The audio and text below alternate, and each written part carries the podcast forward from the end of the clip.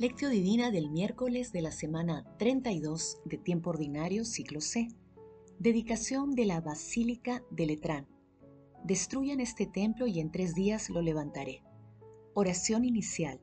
Santo Espíritu de Dios, amor del Padre y del Hijo, ilumínanos con tus dones para que podamos comprender los tesoros de la sabiduría que Jesús nos quiere revelar en este día. Otórganos la gracia para meditar los misterios de la palabra y revélanos sus más íntimos secretos. Madre Santísima intercede ante la Santísima Trinidad por nuestra petición. Ave María Purísima, sin pecado concebida.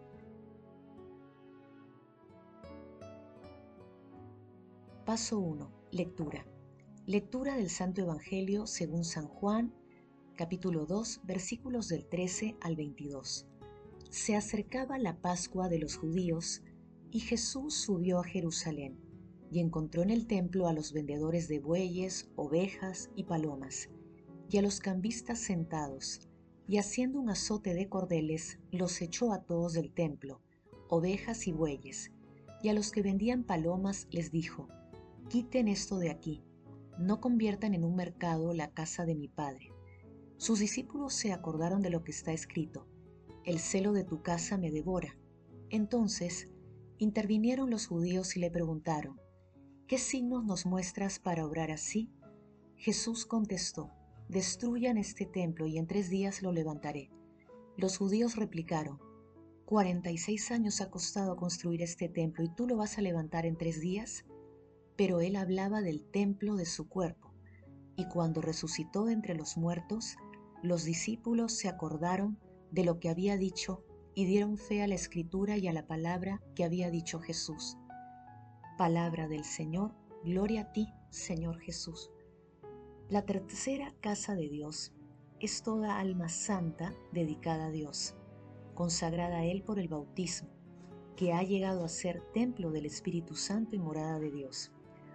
Cuando celebras la dedicación de esta tercera casa, acuérdate simplemente del favor que has recibido de Dios cuando te ha elegido para habitar en ti por su gracia. Hoy celebramos la fiesta de la dedicación de la Basílica de Letrán. En el año 312, el emperador Constantino, luego de obtener la victoria en la batalla de Milvio, donó la propiedad de los Laterani al Papa Melquiades como signo de reconocimiento hacia Cristo, a quien fue dedicada. En dicha propiedad se fijó la residencia del obispo de Roma hasta el año 1400. El Papa Silvestre celebró la dedicación de la basílica el 9 de noviembre del año 324, consagrándola al Santísimo Salvador. Por ello, en esta fecha se celebra a la Madre y cabeza de todas las iglesias. Celebramos la dedicación de la Basílica de Letrán con la lectura del pasaje evangélico en el que Jesús purifica el templo de Jerusalén. En esta purificación a Jesús lo inspira un celo santo, ya que proféticamente transita desde el templo material hasta el templo de su cuerpo glorioso y resucitado, cuando dice, destruyan este templo y en tres días lo levantaré. Los escribas y doctores judíos no entendían el verdadero significado, el templo, al que se refería era su propio cuerpo, que finalmente fue sacrificado en la cruz y que resucitó al tercer día. Recordemos que estas palabras de Jesús fueron utilizadas después en su juicio, tal como lo podemos leer en Marcos capítulo 14, versículo 58 y en Mateo capítulo 27, versículo 40. Paso 2. Meditación. Queridos hermanos, ¿Cuál es el mensaje que Jesús nos transmite a través de su palabra? Nuestro Señor Jesucristo purifica la casa de Dios de sacrilegios, con poderes divinos, con la ira santa y en forma dramática. Este celo ardiente le irá conduciendo paulatinamente a ser él mismo el templo que Dios Padre reconstruirá en tres días, y en cuya memoria nosotros participamos en cada Santa Eucaristía. Dejemos que nuestro Señor Jesucristo purifique nuestros corazones de los pecados que hemos incorporado en nuestras vidas al aceptar algunas propuestas mundanas. Dejemos que brote en nosotros aquella dimensión espiritual universal que nuestro Señor Jesucristo nos trajo con su compasión, muerte y resurrección. Hermanos, meditando la palabra es conveniente que respondamos de corazón.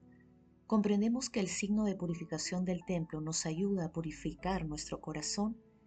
Oramos por la purificación de la humanidad.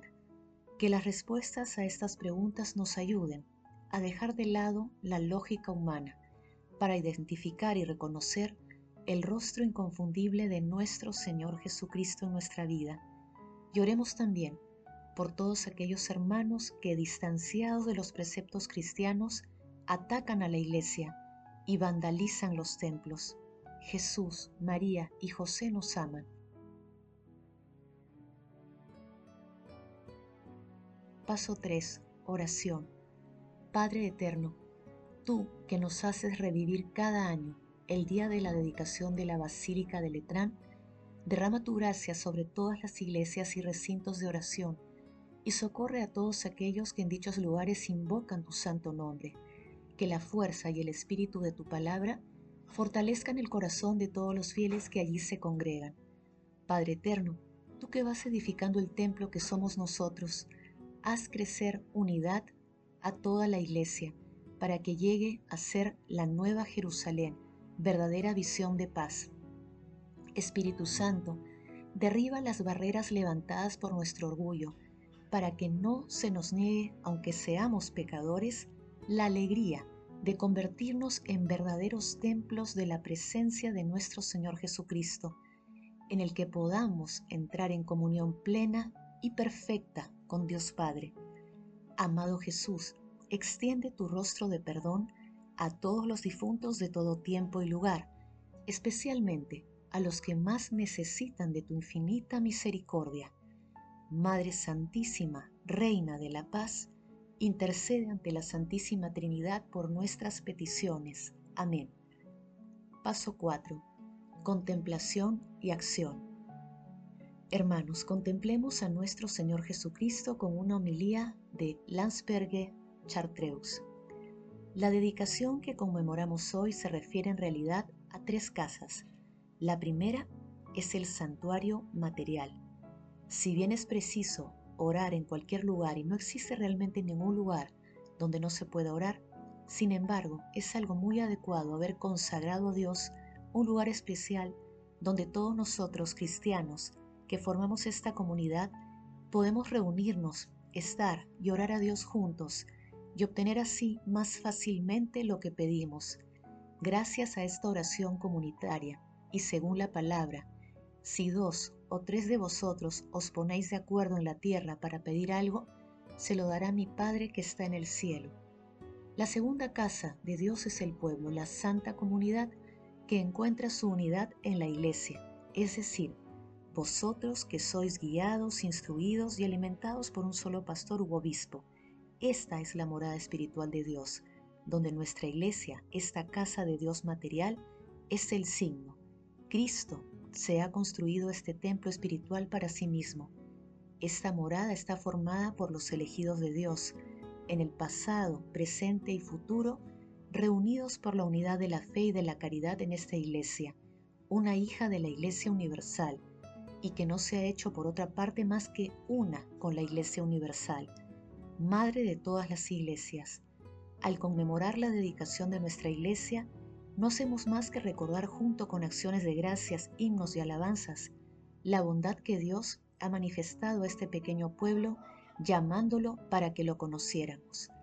La tercera casa de Dios es toda alma santa dedicada a Dios, consagrada a Él por el bautismo, que ha llegado a ser templo del Espíritu Santo y morada de Dios.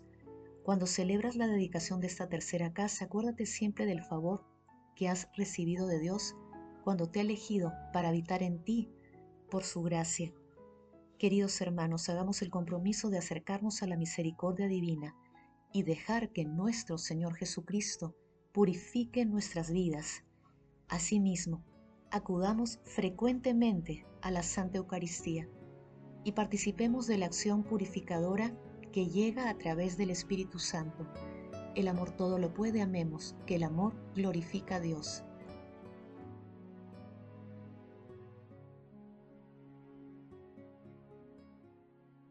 Oración final. Gracias Señor Jesús porque tu palabra nos conduce por caminos de paz, amor y santidad. Espíritu Santo, ilumínanos para que la palabra se convierta en acción. Dios glorioso, escucha nuestra oración. Bendito seas por los siglos de los siglos. Madre Santísima, intercede ante la Santísima Trinidad por nuestra petición. Amén.